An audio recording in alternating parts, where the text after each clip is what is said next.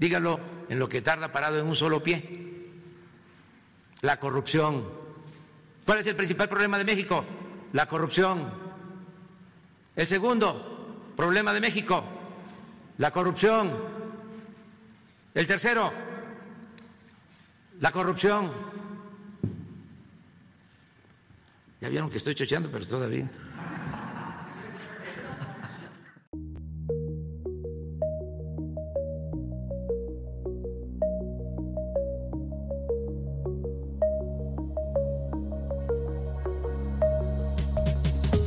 Los otros datos en GDL Post.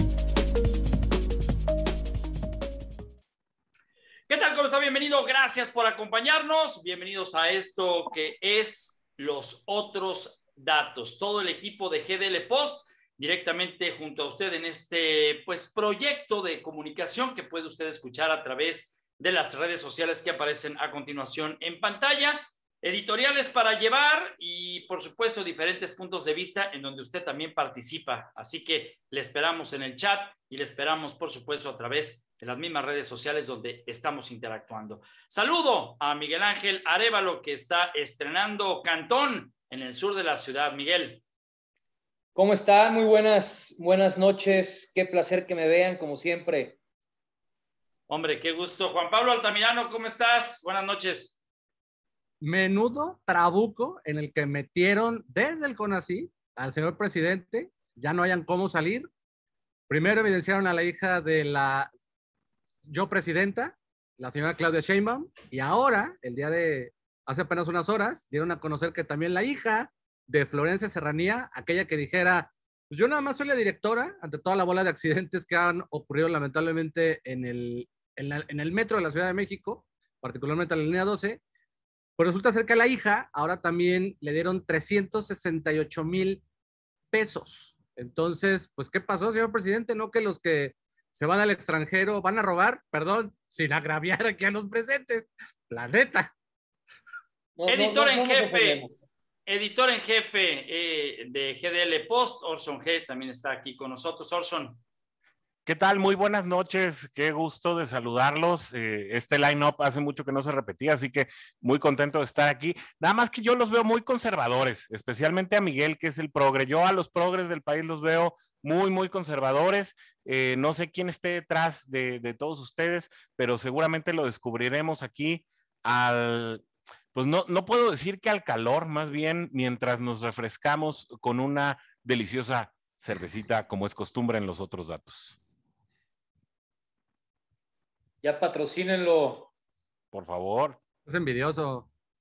A ver, eh, el tema tiene que ver con la mañanera y es que, bueno, pues el pasado martes, pues no, no hubo mañanera. Se extrañó al presidente de México porque, pues... Eh, Lo extrañaste tú. Sí, la verdad es que hay muchas cosas para extrañarlo. Y lo extrañó el becario que se levantó a las 5 de la mañana y no sabía. Perdón, perdón. Mira, además bien fácil, mientras funcione Twitter, Nadie va a extrañar a ese güey, neta. Nadie, güey. Nadie lo vamos a extrañar. Mientras funcione Twitter, nadie va a extrañar al señor presidente. Nadie. No lo vuelvo a interrumpir. Prometo no volver a interrumpir a Ramiro porque entonces se nos va un poquito de la señal. Pero, creo que ya volvió. Nos priva como Chabelo, así. Eh, sí, pero, pero Chabelo se trababa. El, eh, vamos al tema del CONACIT. Miguel, eh, en la experiencia que tú tienes, ¿Qué tan difícil es conseguir eh, apoyos para una beca en el extranjero? Y es que hay que ser muy claros cuando se habla de procesos, porque también Claudia Sheinbaum dijo que su hija eh, sacó eh, estos apoyos sin ayuda de palancas. Sin embargo, un apoyo de más de 5 millones de pesos que se han ido acumulando. Pues, ¿cómo, Miguel? A ver, es muy sencillo obtener un apoyo de CONACIT siempre y cuando tengas todos los requisitos que la, que, la convocatoria solicita, ¿no?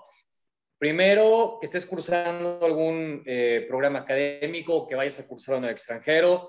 Segundo, que tengas cierta calificación promedio de tu eh, grado anterior. Este, tercero, bueno, en mi caso, por ejemplo, yo para terminar la tesis tuve que haber, eh, la Universidad de Guadalajara me expidió un documento en donde avalaban que mi tesis ya estaba casi por terminar y que iba a ser un tema de un proyecto de investigación y demás. Este, pero bueno, a ver, si cumplo los requisitos es muy sencillo. La verdad es que es muy fácil. A mucha gente le da flojera porque sí, es muy burocrático. Tienes que ir al banco, tienes que ir a, la universidad, tienes que sacar firmas, papeles y demás. Eh, pero al final de cuentas, yo a la gente que conocí en CONACYT, porque tuve contacto con muchos que, que, fueron igual que yo, becados en algún momento por CONACYT, yo no conocía a ninguna persona que, que dijeras, oye, ¿qué haces tú aquí, no? Como por ejemplo en la universidad, ¿no? Si en la universidad pagabas y, listo, pero en CONACYT no, es diferente. Entonces, eh, yo sí creo que las declaraciones de que toda la gente que, que, se va al extranjero, como en su momento lo dijo el presidente, la gente que estudia por medio de CONACYT, eh, lo único que está haciendo es robar dinero al, erario. Eh, sí se me hacen muy desafortunadas esas declaraciones porque al menos en CONACYT hay, y conozco gente muy brillante y que debería estar ganando 10 veces más de lo que Conacid actualmente les está patrocinando. Sin embargo, es, es una realidad, Miguel, el hecho de que uno no es, no es fácil y segundo, acreditar que el tema de la corrupción pudiera existir en estos dos personajes que acaba de comentar Juan Pablo, en la hija de Claudia Sheinbaum y la hija de eh, la exdirectora del de, Metro. Sí, Clarisa Serranía. Sí. Sería sencillo, ¿eh? es muy fácil identificar, digo, yo como, como ex becario, inclusive yo en este momento estoy apenas terminando, cerrando mi proceso de beca, porque bueno, el año 2020 estuvo completamente paralizado y no había sistema en, tema de CONACYT. Es muy fácil porque ahí el becario pues, cada semestre tiene que subir una actualización y una firma de parte de su tutor, de parte de, de, de quien es su director de tesis. Entonces, es muy sencillo ver quién está becado, descargar esos informes y bueno, si en España ocurrió que a una gobernadora, allá eh, presidenta de una comunidad autónoma de Madrid, la echaron fuera por haber falsificado información de su tesis de maestría, pues aquí sería muy sencillo también revisar en CONACYT cuáles son los avances de los proyectos ver, y las eso no pasa. personas para ver si en efecto están cumpliendo o si son ah. nada más eh, aviadores del sistema.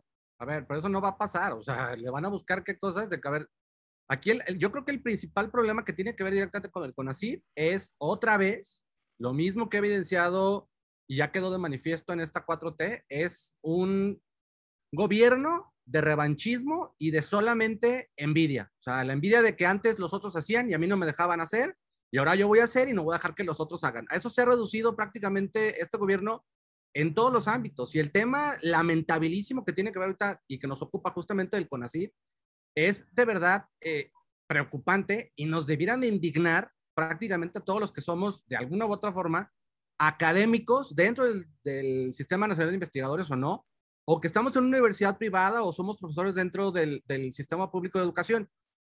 Aquí lo que, lo, a mí al menos lo que me molesta, eh, y ya no sé si es de risa irónica o cínica, es a ver, es mucho discurso, como tú lo bien lo, bien lo has dicho durante muchos años, este Ramiro, pues corrupción aquí, corrupción allá, corrupción en otro lado, nunca se muestran pruebas, nunca hizo un solo indiciado, y este tema en particular del CONACID está salpicando incluso también directamente a la administración otra vez de Enrique Peña Nieto. O sea, desde ahí viene el o sea, este desorden.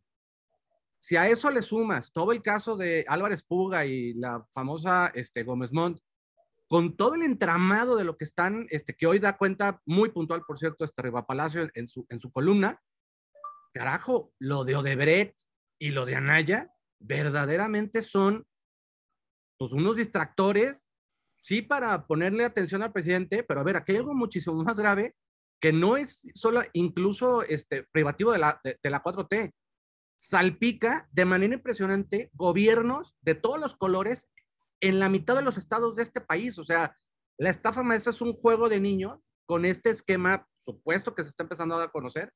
De este caso, lo del CONACIT, con todo respeto, me parece otra cortina de humo. Es un trabuco, como decía al, inicio del programa, en el que metieron al presidente y quien va a llevarse la peor parte va a ser justamente el presidente por dejar que la señora Bulla termine haciéndole bulla a los que durante años los habían discriminado a ella y al señor Hertzmanero. Así de simple, es puro y mero revanchismo este gobierno. Pero, ¿sabes, Juan Pablo? Yo creo que estamos dejando de fuera eh, un distractor. Eh, es, un elemento distractor, pero además es un involucrado, es, es un doble papel el que está jugando eh, el fiscal Gertz Manero dentro de esta situación porque también está involucrado en, eh, estas eh, situaciones en, los, en las cuales incluso se le acusa de plagio en algunos de los textos que, que, publicó décadas atrás. Por los que, no lo quisieron incluir en el sistema. Y que también fue, pero que también fue beneficiario en su momento y que tampoco tiene las credenciales necesarias de las que hablaba Miguel Ángel Arevalo. Sin embargo, yo sí voy a, voy a disentir en uno de tus puntos. Eh, no, no sé si lo quisiste decir como que fuera un distractor provocado o fue un distractor casual, pero el hecho de que Ricardo Anaya esté saliendo en este momento a, hablar eh, de lo que a él le atañe eh, y de cómo la, la, situación de los sobornos por Odebrecht no procede en su contra y en la cual sale completamente embarrado, como bien dices, la pasada administración, a la cual sigue sin perseguírsele por ningún motivo, eh, no creo que sea un distractor provocado, es un distractor casual, a lo mejor sí, pero todavía falta que Ricardo Naya suelte otros dos bombazos que parece tiene muy bien estructurados en lo que va a ser uno de las más grandes salpicaduras en, e, en el momento actual de la 4T, cuando apenas inicia el proceso de sucesión o el ocaso de este sexenio. Yo no quiero saber entre Loret, entre Anaya y muchos más que, se han no solo dedicado a salpicar, sino a desenmascarar esto que tú estás diciendo o poniendo en evidencia de, del cinismo y, de la falta de autenticidad que está mostrando el régimen, régimen actual, ¿cómo va a acabar? Para mí eso es lo más interesante, ¿cómo va a acabar de desacreditado este régimen y con qué cara llega la siguiente elección? Yo ahí añadiría, si me permite Ramiro, rápido el comentario, a ver, lo de Anaya también tiene un timing perfecto, porque fue el distractor perfecto para que nadie, casi nadie dijera nada del desastre que fue de nueva cuenta el proceso de la dirigencia nacional. Es lamentabilísimo lo que ocurrió dentro del Partido de Acción Nacional. Esa era la esperanza de muchas personas ahora en el pasado este, proceso electoral del 6 de junio. ¿Ve? De verdad, si mañana fueron las elecciones, no hay cómo sacar a Morena de la presidencia. No hay manera, ¿eh? no hay manera. que haya cómo. No, hay con quién. ¿A quién pones? ¿De la oposición o del régimen? ¿A quién pones?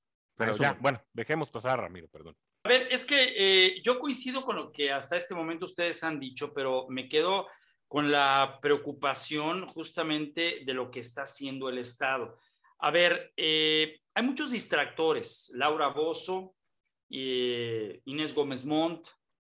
Eh, hay más, eh, ahora el escándalo de la esposa de un funcionario del Seguro Social que utilizó un helicóptero de gobierno. En fin, si se fijan, la, la, la manera en la que el discurso de la persecución, ahora resulta que el SAT está yendo por los auditores de las empresas está, entre otras cosas, eh, gestionando eh, otra clase de visión de la realidad del país. No hay que olvidar que esta semana los empresarios dieron a conocer con información que tienen que vendrá un desabasto de combustibles que va a afectar al país el próximo mes quizá. El presidente está ahora con un asunto que también estaremos analizando para el siguiente bloque de la llamada sopilota y de lo que también se ha convertido en un tema viral. Es un tema que preocupa, sí, porque no hay salida para esto. Lo del CONACID, que ya se ha venido presentando desde administraciones anteriores, no es otra cosa más que un distractor. Pero entre tanta cortina de humo, vemos a un México que parece estar incendiado. Volvemos después de la pausa. Esto es Los Otros Datos.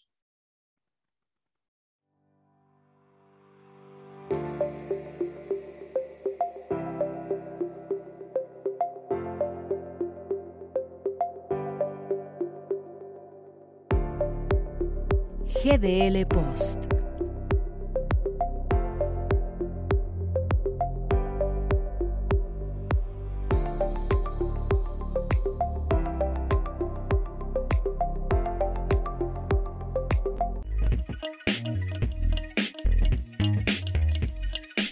Guadalajara es nuestra.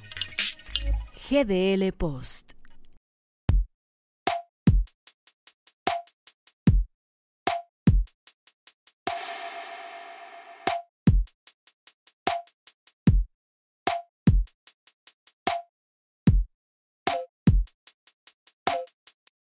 Continuamos en esto que es los otros datos, el único, auténtico e impirateable programa. Lo demás es copia burda. ni digas nada, porque aquí se supone que tenemos al experto y nos No, ganaron el Lo, lo que sí es que sí nos robaron el nombre, ¿eh? Hay, hay Pues, por ahí, por ahí en la red, sí, muy mira, popular. cállense mejor, cállense, Hay unos otros córtale. datos, apenas Córtale, van en mi el chavo. 4. No, no le voy a cortar, no le voy a cortar. Cambio de Pero tema, quisimos- switch. Quisimos defenderlo legalmente y aquí hubo uno que dijo, no, no, no, aquí no, no, no, no, te, no, no demandes, no, la chingada. Está bien, No, pues tampoco te enojes, tampoco te enojes. Bueno, a lo que vamos, al programa, los otros datos, sigue. Venga, a ver, eh, me parece que el asunto de la sopilota es un asunto que también se convirtió en una pues, eh, col- eh, columna de humo, pero también en un asunto en donde la alcoba presidencial pues seguramente tuvo sus eh, Sin sabores. discrepancias. Vamos a hablar sobre de esto y por favor, breves en sus comentarios porque también hay que hablar acerca del fuego amigo que habrá entre los morenos que estarán divididos o que ya están divididos con una Claudia Sheinbaum a quien le han levantado la mano desde antes, es decir, desde la mitad del camino. El asunto de su hija y los eh, apoyos que ha recibido que seguramente quedarán impunes. Y otra cosa para este segmento también, el misterio de los médicos cubanos, que también está por verse en un asunto ya en materia Al legal. misterio. Y el presidente este miércoles, pues le sacaron otra vez el tema de la patria, esta la vacuna que él ofreció eh, por el COVID-19 y que también le ha inyectado mucho dinero al tema de la investigación de la cual mm, mm, no se ha dicho nada. Empiezo contigo, Orson. Híjole, eh, ¿por dónde empezar? Yo creo que el, el tema de los médicos cubanos, que desde aquí se dijo, es más, incluso lo, lo tomábamos la semana pasada, eh, Juan Pablo Altamirano, sí, ya ahí está levantando el dedito, ahí te ves, todo el mundo ya te vio, lo puso en relevancia desde aquel momento. En- sin un un, motivo aparente, sin ninguna razón, sin ninguna justificación, eh, se trajeron supuestos expertos desde la isla de Cuba para tratar una crisis sobre la cual ni en Finlandia, ni en Estados Unidos, ni en Canadá, ni en Ruanda, ni en absolutamente ningún lugar del planeta nadie sabía absolutamente nada. Estos, destellos eh, hegemónicos de la 4T resultan siempre muy obvios, resulta muy, eh, resulta muy transparente pensar en que hay intereses ocultos detrás de acciones como estas. Y creo que lo que más duele, eh, Ramiro y compañeros, es la manera en la que se quiere vender a, a la La manera opinión tan pública. cínica en la que te dicen que no. Eso es lo que castra. O sea, la manera tan cínica en la que, te- en la que tienen los azules para decirte, no, no es cierto. ¿Cómo no, güey? Si te estás, o sea, estás grabado por el amor de Dios. O sea, ¿cómo no? Estaba ahora sí que contribuyendo a esa parte, pues es, es simplemente ayudar al régimen porque ya se dijo que México es amigo de Cuba. O sea, AMLO es amigo de Díaz Canel, punto, ya. O sea, a otra cosa. ¿Cuál es la otra cosa importante? A ver, ya te pusieron dos veces un manazo directamente desde la Casa Blanca.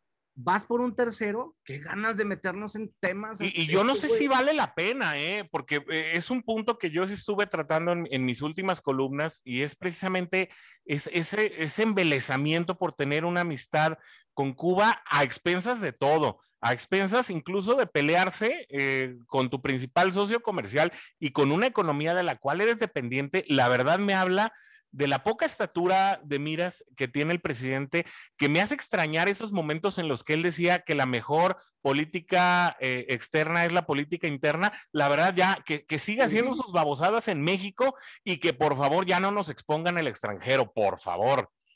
O sea, Miguel, Yo, yo quiero leerles una pequeña frase que dice, ¿a no se acuerdan de, de este, de este cantautor mexicano Joan Sebastián? Dios mío. Que dice, ahí nos vemos, oh pilota, por las nubes andas tú. Pues no llegas ni a gaviota y te crees la currucucú. ¿Qué opinan al respecto? A ver, yo lo único que voy a decir es, sí, está muy bien todo su mensaje ahorita de ya de, último- de último- de últimos años de lo políticamente correcto. No mamen, en México nos hemos reído de todos. A la gaviota, a la entonces esposa de Enrique Peña Nieto, le fue en feria. A sus hijas no las bajaron de pu, este, de lo mismo que acusó en un Twitter el, el presidente la semana pasada. O sea, ¿qué les hace pensar que a este viejo resentido se la vamos a fiar? O sea, ¿Dónde el la que se lleva se aguanta, Juan Pablo. esa es sabiduría popular. exacto. Ya O sea, se subió a la silla, pues ahora se, se pasea, ¿no? O sea, ya. Yo nunca he paseado en silla. Platícame ver, cómo pasea uno a ver, en una de- silla. De caballo, estoy pensando silla del caballo. Ah, órale. ver, no, ojo. entonces sí, sí he paseado. Pero ojo, entonces si sí. hay diferencia, a ver, si hay, digo, aprovechando el, la- la- el verso este, que aquí nos declamó el señor Miguel Ángel, a ver, la gaviota, Angélica Rivera, aguantó estoicamente. Sí, se le vio muy molesta. Paulina. A ver, se le vio muy La molesta. aguantó entera, cabrón. Todo el sexenio. hijo del el gas. A ver, este, usted- ay, usted discúlpenos, este, en su casa, si hay niños ahí Tenemos un cerca, millennial. Tenemos un millennial aquí en el, este, en el, en el programa. No, a ver, lo que iba es esto. La gaviota nunca ofendió, al menos públicamente, nunca lo hizo. Incluso siempre quiso guardar un bajo perfil, salvo el escándalo en donde la metieron indebidamente de lo de la Casa Blanca. La señora no, la señora acompañó, estuvo en campaña con el señor López Obrador. Incluso hay un video famosísimo en donde les pinta los caracoles este, a unos transeúntes estando en campaña y todo el mundo se lo victorió, todo el mundo se lo aplaudimos porque era una señora del pueblo y todo. Y ahorita sí se las da ya, este, pues de consorte de un virrey de este tamaño, perdón, no mamen. En el tema de los médicos cubanos, eh, estos que vinieron supuestamente a fortalecer las eh, primeras líneas en el tema del COVID-19 que se les pagó eh, una gran cantidad de dinero y que finalmente, pues, ¿de qué sirvió? ¿Qué opinan ustedes al respecto? ¿Fue una realidad, fue una cortina de humo o fue un escape de los dineros que no aparecen y que hicieron mucha falta? Fue un donativo, Ramiro, es, es, es claro. eh, México en esta alianza bolivariana eh, extraña, amorfa con todos los eh, países que, tienen una tendencia antiimperialista, pero que en su mera esencia están mucho más cargados a la dictadura totalitaria. Eh, pues la verdad es que se están apoyando entre ellos y han sido evidentes. Ha sido evidente la manera en que el mismo avión presidencial que no ha querido utilizar López Obrador se fue hasta Bolivia a recoger a domicilio a un Evo Morales. Ha, ha sido también la tónica con la cual se ha recibido con los brazos abiertos a un Nicolás Maduro que se siente con confianza de venir a una cumbre sin siquiera avisar, sin siquiera tomarse la molestia de decirle al canciller, oye, voy para allá eh, y es la misma hermandad en la que México se quiere constituir en este bando eh, eh, que ellos mismos consiguen, conciben como libertario, pero que en realidad no tiene nada de modernidad ni progresista. Perdón, Juan Pablo. fueron operadores políticos. Al final eso fueron, o sea, llegaron justamente en el momento para hacer campaña. Eso lo evidenciamos hace más de un año. Está, la- los, med- los supuestos médicos cubanos estaban metidos en las cuadrillas de los siervos de la nación de, este, y, y en las cuadrillas de vacunación y muchas cosas, este, dentro del, del gobierno de la Ciudad de México. O sea, ahí es donde prácticamente es donde, es, es donde más se vio, donde están los videos. Aquí en el programa los denunciamos. Nos costaron una millonada. A ver, y no pasa nada. México siempre ha tenido una tradición altruista.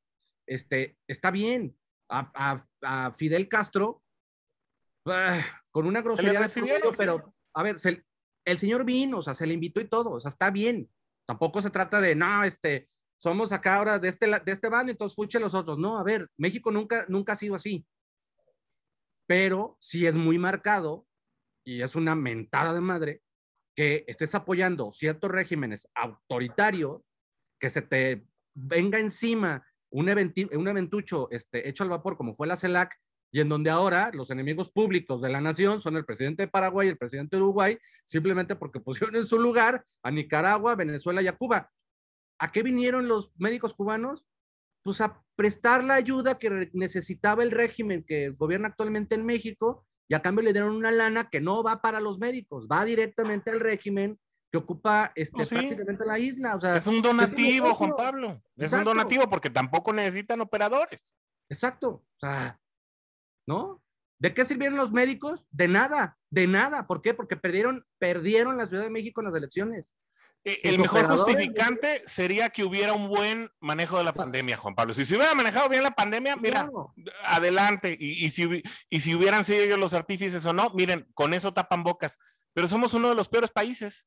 Y en el caso de lo que decía Ramiro en el, en el corte anterior, perdón, eh, de las medidas estas que está tomando el SAT y ahora sí la unidad de inteligencia financiera, a ver, vamos siendo derechos, digo, aunque no nos guste este, de pronto aceptarlo.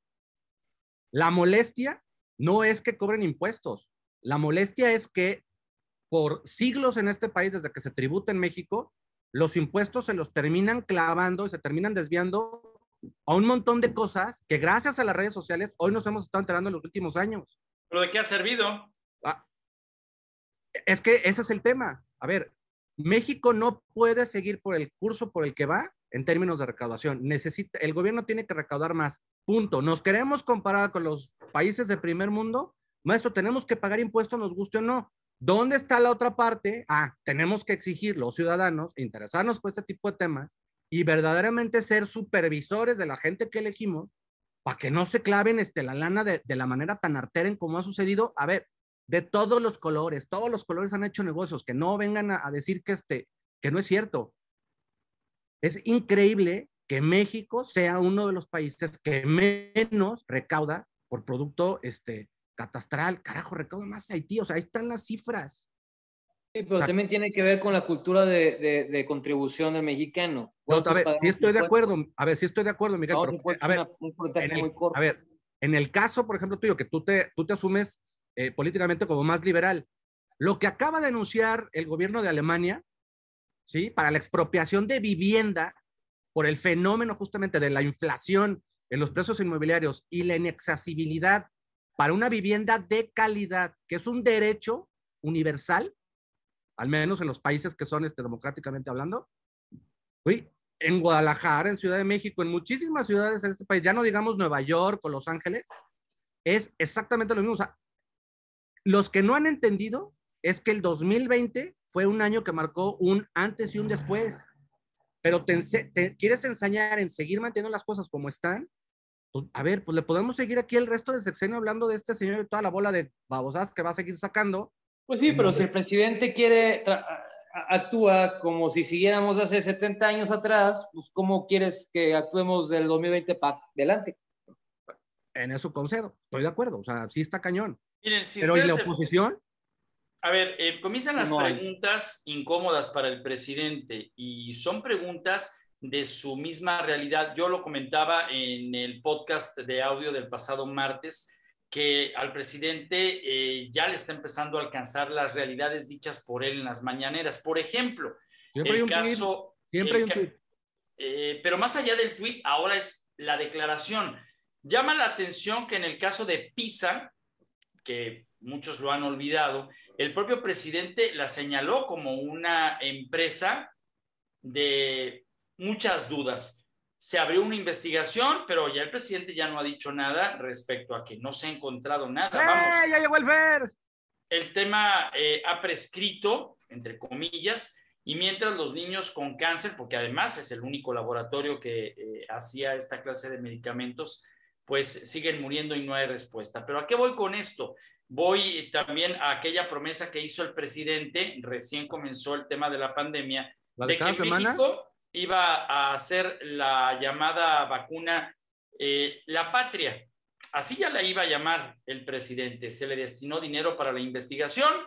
Hoy se le preguntó al presidente y simplemente no dice nada. Y así veremos en el próximo eh, trienio a un presidente que ya va a callar porque ya no tiene argumentos. Se le acabó también a Vicente Fox y a Felipe Calderón todo aquello que el presidente les tenía en la bolsa. ¿Por qué? Porque nada fue cierto y finalmente nada ocurrió con los expresidentes y, y esto que también nos llevó tinta, tiempo aire y verborrea. El odio que le tenía eh, el presidente a Felipe Calderón se... Que le tiene. Se, pero ya, pero ya no ha dicho nada, este Juan Pablo. O sea, Pues no, por- porque está- ahora, ahora sí está metido en los problemas que él mismo ocasionó gracias a su bocaza. por eso te estoy diciendo, y al final del día, pues, el presidente ya está, ya está en otras cosas. Fernando de Sabre, ¿cómo estás? Buenas noches. Hola, ¿cómo están? Muy buenas noches. Una Ya llegó a despedirse nomás.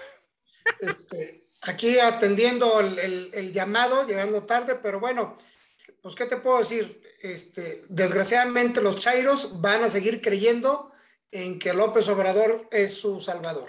A ver, eh, Fernando, ya que estás tú aquí y aprovechando los últimos momentos del programa, porque me parece que es importante, ¿consideras que eh, esto del CONACIT y algunas otras cosas más que han salido de los expedientes oscuros de Morena han salido del propio Morena? ¿Qué es lo que estaremos viendo rumbo al 2024? Porque no todos están de acuerdo con que Claudia Sheinbaum sea la candidata. Vamos, ya la llamada presidenta.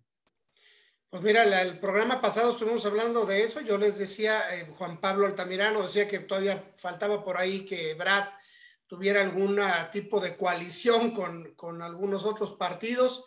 Este, creo que eh, eh, van a empezar a salir y de más dependencias, más trapitos, eh, pues porque se les acabaron lo que tú decías ahorita, se le acabó el argumento al presidente pero van a ser ataques completamente fuera de cualquier realidad, buscando, tirando inclusive hasta, el- todavía falta ver que el presidente haga una jugada magistral, yo creo que sí la va a hacer, va a meter a la cárcel a algún prominente miembro de Morena, aguas, porque esa va a ser una bandera de campaña. Hay que tomarlo por ahí en cuenta. Creo que no va a haber de otra más que puros ataques infundados esta última parte del trienio. Tiembla, Guadiana, tiembla. Ay, pero a ver, de esa parte de lo que dice Fer, sí me, ahora sí que dije, ah, caray, de plano, o sea, sí. O perro. Lo Yo que veía- pasa es que, ver, el- acuérdate que tiene bien- que, no ha podido meter a un solo político a la cárcel. A ver, a ver, no puede, a ver, no, no, a ver. No ha no, querido. No ha querido, Bueno, no ha querido. Es Es eso, que no no, ha querido. legalmente, no, no, no, digo, legalmente, eh, te, te- que No, te a ver, caiga a ver, o no te no, caiga. a ver, este, a ver, mi- no, a ver, Fer, es que, a ver, que No, no, a ver, lo va a Fer. poder meter a la cárcel. Fer, Fer, Fer, Entonces, no. imagínate Fer. el argumento, espérame, No, imagínate Fer, el argumento. espérame, hey, wait. Hasta los nuestros los, los metemos a la cárcel. ¿Por qué? Pues porque es campaña. No, a ver, Fer, el problema con el presidente, que no han procedido sus este, procesos legales, lo dio a conocer a Naya hoy en su video. Las historias, las historias con las que quiere construir la culpabilidad de los políticos a los que él pretende encerrar, pues no hay pruebas para eso. O sea, es como, a ver, es como el caso de los Estados Unidos cuando este Al Capone, ¿por qué encierran al Capone? Por evasión de impuestos, no le encierran por asesino, no le, no le encierran por traficante, no le, no le encierran por nada de eso, lo encierran por... Si el presidente quisiera, ya estarían adentro del, ya estarían varios adentro del bote. Todos. Así de fácil. A ver, lo Pero del metro, quiere- Juan ver, Pablo, lo del metro también está Claudia Sheinbaum, también está Ebrard, qué curioso que Por no los eso. tocaron. A ver, Qué curioso.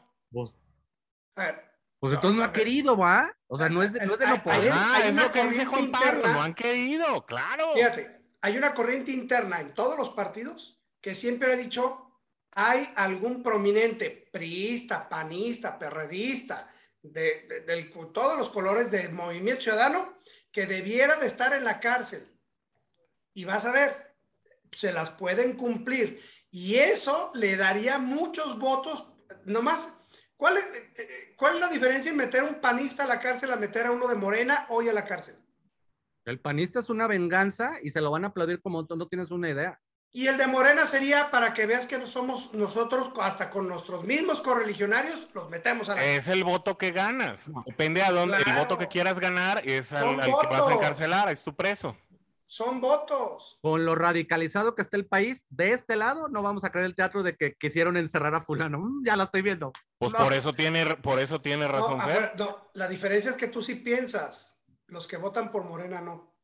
Ay, qué Nos fuerte. vamos. Bueno, Nos vamos, nos vamos. Les agradecemos muchísimo el tiempo, el que nos hayan seguido. Aquí están las redes sociales para que participe con nosotros y por supuesto que tengan la oportunidad de eh, pues sintonizarnos la próxima semana a través de YouTube y de esta la editorial también para llevar a través de Spotify. Orson, gracias. no, hombre, al contrario, gracias a todos ustedes, eh, a todos los que nos permiten entrar a sus hogares, sus tabletas, sus teléfonos móviles, etcétera. Por favor, ya no sean tan conservadores. Cuando te sientas muy progre, date cuenta que para el presidente eres demasiado conservador todavía. Aspiracionista y hoy con bandera yankee, Juan Pablo Altamirano, gracias. Nos vemos, muchas gracias por vernos. Miguel Ángel bye. Arevalo, estrenando nueva casa. Hasta la próxima semana. Ahí nos vemos, so pilota. Ya no respeto, qué barbaridad. Fernando de Sabre, gracias eh, por estos momentos, por estos minutos, pues, que no tenemos con qué pagar. De oro puro, derechairo. No, mu- much- muchas gracias a ustedes por permitirme entrar a su desmadre, eh, al, al programa. Y pues bueno, ahorita a cenar un chocoflán. Oye, por cierto, ¿estás en el consultorio del doctor o ya estás en tu casa? No, voy llegando a casa. a Ah, casa. traías un problemita, ¿verdad? Ahí, ah, no, no es cierto. No, de camillero.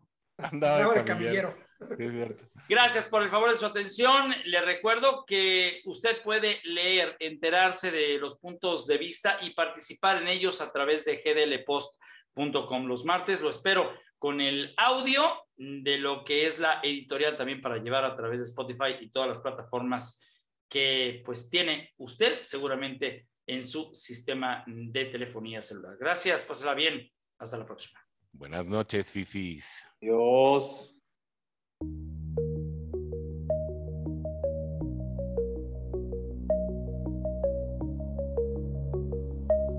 Los otros datos en GDL Post.